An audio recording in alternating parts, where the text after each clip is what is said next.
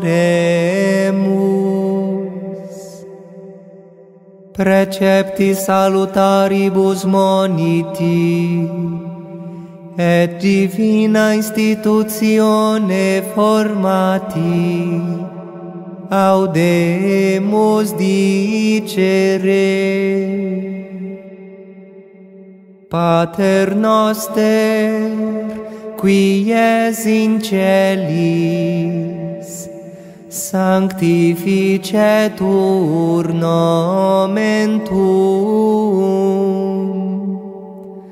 adveniat regnum tuum, fiat voluntas tua, sicut in cielo et in terra,